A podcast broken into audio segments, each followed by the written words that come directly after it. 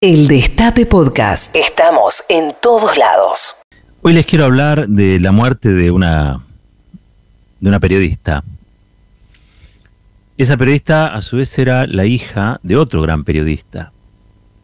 Nada más y nada menos que el autor de la carta abierta de un escritor a la Junta Militar.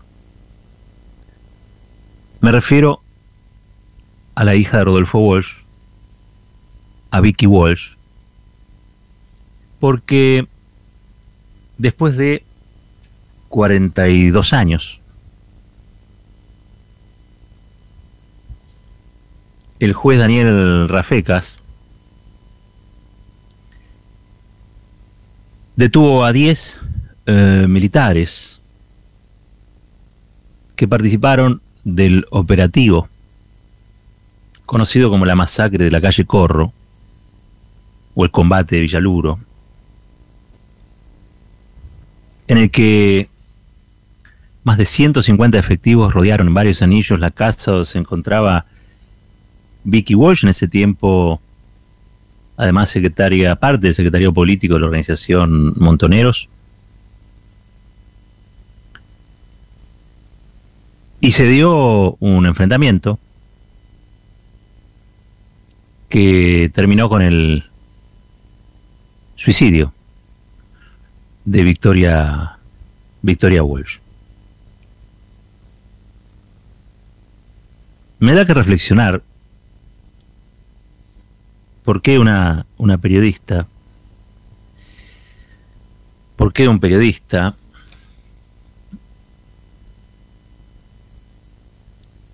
en aquel tiempo habían tomado las armas. Claro, son tiempos muy distintos, ¿no? Hoy uno dice periodistas, periodista,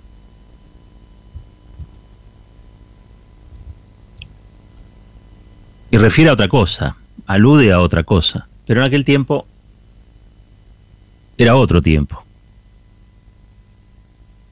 Y esto ocurrió nada más y, nada menos que en septiembre, el 29 de septiembre de 1976,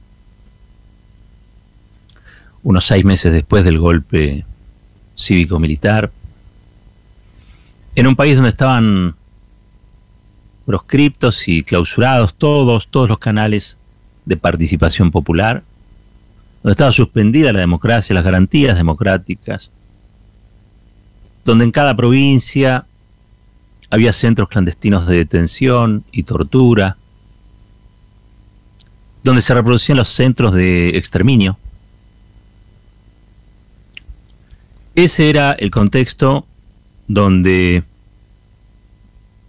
Vicky Walsh había tomado las armas después de haber trabajado, entre otros, con Jacobo Timerman, en la opinión, el papá de, Héctor Timerman, el papá de Javier Timerman, con el que hablamos el otro día aquí en el Destape. Bien vale diferenciar aquel tiempo de este, pero siempre me pregunto cuánto del pasado hay en este presente. Cuánto del pasado hay en este presente que nos toca vivir. Y estamos llenos de pasado porque en la Argentina el pasado no termina de pasar. Siempre lo digo para provocar, pero no lo hace menos cierto. Hay más de 300 desaparecidos con vida en la Argentina. Insisto, lo hago para provocar. Pero es verdad. Es verdad. Son desaparecidos que no saben que son desaparecidos, son apropiados a los que les han cambiado la identidad. Es gente que hoy puede llegar a tener entre 40 y 50 años, quizá. Quizá un poco menos. Cuyos padres fueron detenidos, desaparecidos, asesinados. Y fueron entregados como botín de guerra a familias militares, a familias religiosas, que los han criado en la mentira y en el desamor. Por supuesto, el abanico allí de posibilidades es enorme.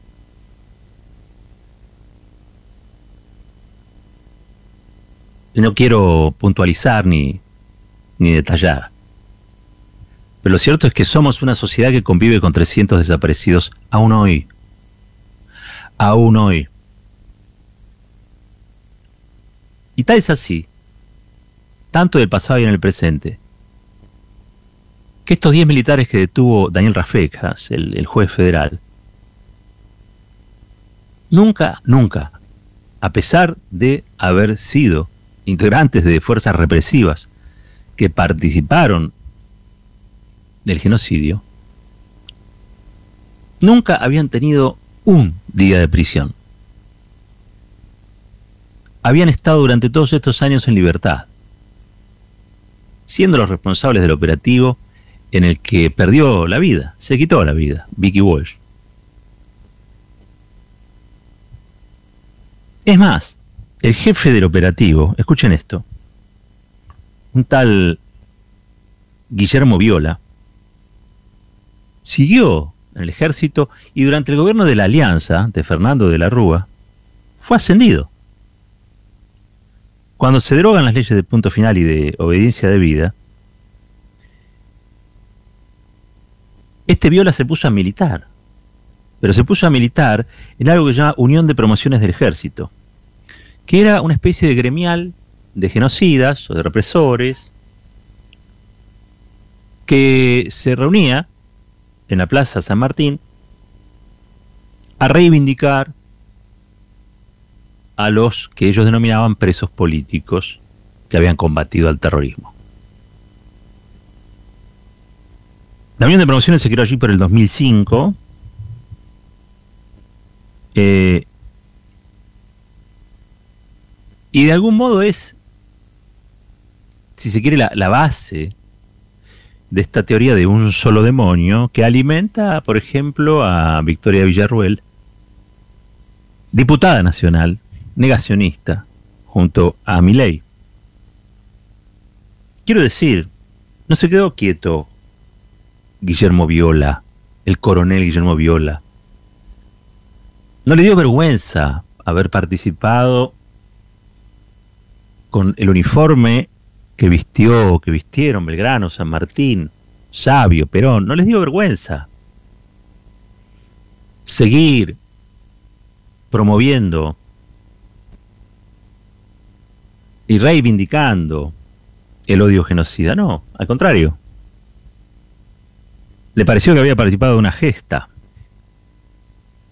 y que merecía y que merecía reconocimiento. Les decía cuánto de pasado hay en este, en este presente, ¿no? Estamos hablando de un grupo de tareas que asesinó en este operativo a lo que era parte del secretario político de la organización Montoneros el 29 de septiembre de 1976. Estaba viendo hoy eh, notas del periodismo popular. Hay una que es del 28 de septiembre del 2020.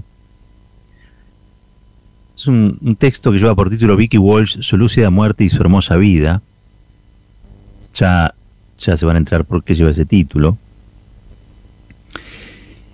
Y, y me gustaría leerle algunas palabras eh, de este texto, que en realidad es un texto escrito por Rodolfo Walsh,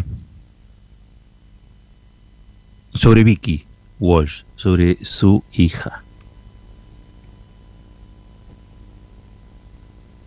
Y dice así, Vicky Walsh nació el 28 de septiembre de 1950 en la ciudad de La Plata. Fue periodista y delegada gremial en el diario La Opinión, teniendo enormes diferencias con su director, Jacobo Timerman, padre del ex canciller argentino, a quien llegó a romperle la puerta de su oficina de una patada. Abandonó el diario ante las denuncias de su director contra los propios periodistas a quienes acusaba de guerrilleros.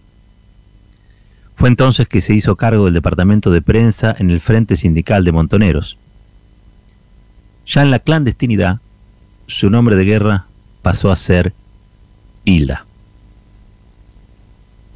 El 29 de septiembre de 1976, junto con sus compañeros Alberto José Molinas Benussi, José Carlos Coronel, Ignacio José Bertrán e Ismael Salame, cayó en, la, el llamado combate de Villaluro, o la masacre de la calle Corro, agregó yo. Allí unos 150 militares rodearon la casa donde se encontraban clandestinos los militantes montoneros. Tal como recordó Rodolfo Walsh en la carta a sus amigos, tres meses después de la muerte de Vicky, un soldado contó que hubo un silencio. La muchacha dejó la metralleta, se asomó de pie sobre el parapeto y abrió los brazos. Dejamos de tirar sin que nadie lo ordenara y pudimos verla bien. Era flaquita, tenía el pelo corto y estaba en camisón.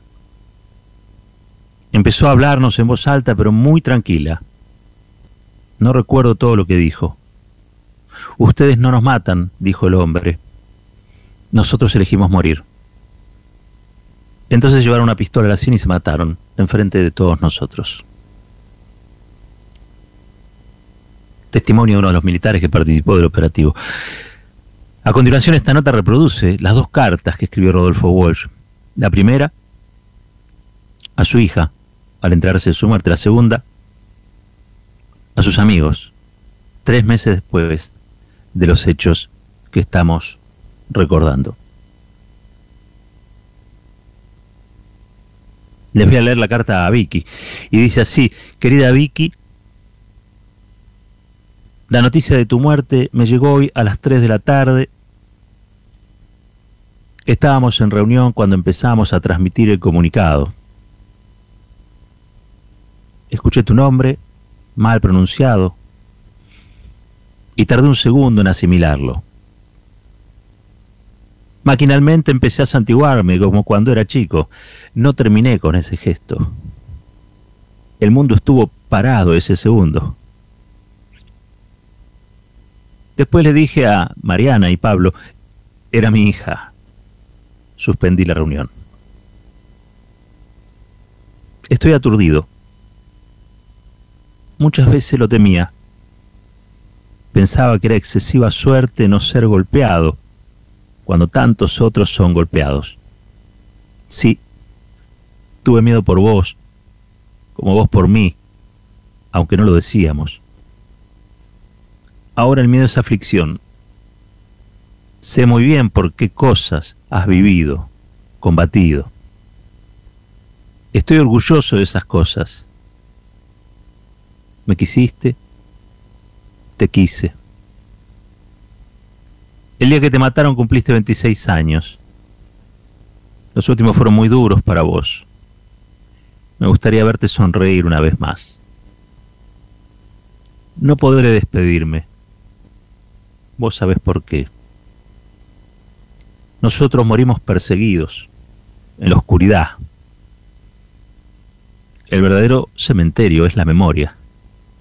Ahí te guardo, te acuno, te celebro y quizá te envidio, querida mía. Hablé con tu mamá. Está orgullosa en su dolor, segura de haber entendido tu carta dura, maravillosa vida. Anoche tuve una pesadilla torrencial en la que había una columna de fuego, poderosa, pero contenida en sus límites, que brotaba de alguna profundidad. Hoy en el tren un hombre me decía, sufro mucho, quisiera acostarme a dormir y despertarme dentro de un año. Hablaba por él, pero también por mí. Tres meses después de esta carta, Rodolfo Walsh escribe otra, esta vez a sus amigos y amigas. Y les dice, les recuerda, hoy se cumplen tres meses de la muerte de mi hija, María Victoria, después de un combate con fuerzas del ejército. Sé que aquellos que la conocieron la han llorado. Otros, que han sido mis amigos o me han conocido de lejos, hubieran querido hacerme llegar una voz de consuelo. Me dirijo a ellos para agradecerles, pero también para explicarles cómo murió Vicky y por qué murió. El comunicado del ejército que publicaron los diarios no difiere demasiado en esta oportunidad de los hechos. Efectivamente, Vicky era oficial segundo de la organización Montoneros, responsables de la prensa sindical, y su nombre de guerra era Hilda. Efectivamente, estaba reunida ese día con cuatro miembros, miembros de la Secretaría Política que combatieron y murieron con ella. La forma en que ingresó a Montoneros no la conozco en detalle. A los 22 años, edad de su posible ingreso, se distinguía por decisiones firmes y claras. Por esa época comenzó a trabajar en el diario La Opinión y en un tiempo muy breve se convirtió en periodista. El periodismo en sí no le interesaba. Sus compañeros la eligieron delegada sindical. Como tal, debió enfrentar en un conflicto difícil al director del diario, Jacobo Timerman, a quien despreciaba profundamente. El conflicto se perdió y cuando Timerman empezó a denunciar como guerrilleros a sus propios periodistas, ella pidió licencia y no volvió más. Fue a militar a una villa miseria. Era su primer contacto con la pobreza extrema en cuyo nombre combatía. Salió de esa experiencia convertida en un ascetismo que impresionaba. Su marido, Emiliano Costa, fue detenido a principios de 1975 y no lo vio más. La hija de ambos nació poco después. El último año de vida de mi hija fue muy duro. El sentido del deber la llevó a relegar toda satisfacción individual, a empeñarse mucho más allá de sus fuerzas físicas. Como tantos muchachos y muchachas que repetidamente se volvieron adultos, anduvo a los saltos huyendo de casa en casa. No se quejaba, solo su sonrisa se volvía más desvaída. En las últimas semanas, varios de sus compañeros fueron muertos, no pudo detenerse a llorarlos.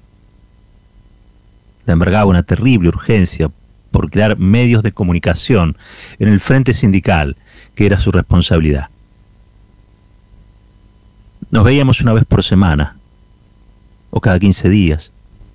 Eran entrevistas cortas, caminando por la calle, quizá 10 minutos en el banco de una plaza. Hacíamos planes para vivir juntos, para tener una casa donde hablar, recordar estos juntos en silencio.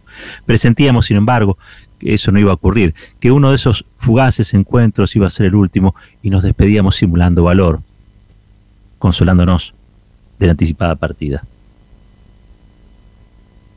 Mi hija no estaba dispuesta a entregarse con vida.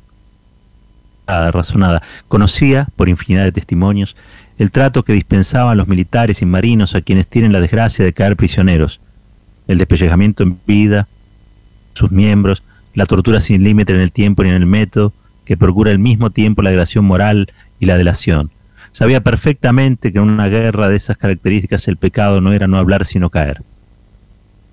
Llevaba siempre encima una pastilla de cianuro, la misma con que se mató nuestro amigo Paco Urondo, con lo que tantos otros han obtenido una última victoria sobre la barbarie. El 28 de septiembre, cuando entró en la casa de la calle Corro, cumplía 26 años, Llevaba en brazos a su hija porque a último momento no encontró con quién dejarla. Se acostó con ella en camisón. Usaba unos absurdos camisones blancos que siempre le quedaban grandes. A las 7 del 29 la despertaron los altavoces del ejército, los primeros tiros.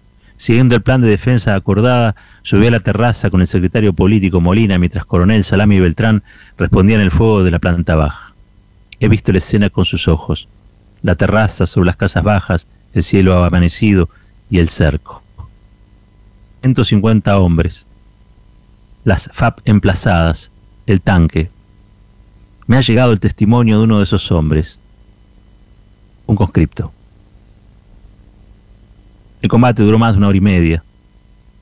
Un hombre y una muchacha tiraban desde arriba. Nos llamó la atención la muchacha porque cada vez que tiraba una ráfaga y nosotros nos zambullíamos, ella se reía. He tratado de entender esa risa. La metralleta era un halcón y mi hija nunca había tirado con ella, aunque conociera su manejo por las clases de instrucción. Las cosas nuevas, sorprendentes, siempre la hicieron reír. Sin duda era nueva y sorprendente para ella que ante una simple pulsación del dedo brotara una ráfaga y que ante esa ráfaga 150 hombres se zambulleran sobre los adoquines, empezando por el coronel Roaldés, uno de los jefes del operativo. A los camiones y el tanque se sumó un helicóptero que giraba alrededor de la terraza, contenido por el fuego. Abajo ya no había resistencia. El coronel abrió la puerta y tiró dos granadas. Después entraron los oficiales. Encontraron una nena de algo más de un año, sentadita en una cama y cinco cadáveres. En el tiempo transcurrido he reflexionado sobre esa muerte. Me he preguntado si mi hija, si todos los que mueren como ella, tenían otro camino. La respuesta brota era más profunda de mi corazón y quiero que mis amigos la conozcan. Vicky pudo elegir otros caminos que eran distintos sin ser deshonrosos, pero el que eligió era el más justo, el más generoso, el más razonado. Su lúcida muerte es una síntesis de su corta, hermosa vida. No vivió para ella, vivió para otros, y esos otros son millones. Su muerte sí, su muerte fue gloriosamente suya, y en ese orgullo me afirmo, y soy yo quien renace de ella. Esto es lo que quería decir a mis amigos, y lo que desearía de ellos es que lo transmitieran a otros por los medios que su bondad les dicte. Cuatro décadas después, cumplimos y honramos lo que pidió en aquel tiempo Rodolfo Walsh, el escritor que escribió esa carta abierta, fundamental para entender de qué iba esa dictadura genocida, cuando los diarios que ya sabemos, los que ustedes conocen, decían que todo estaba en orden, todo estaba en paz, y que aquellos que se rebelaban a la tiranía eran o merecían ser encerrados, torturados, asesinados o desaparecidos. Fueron cómplices del peor genocidio. Por eso uno se afirma en estas cosas y en estas cuestiones. El pasado no termina de pasar.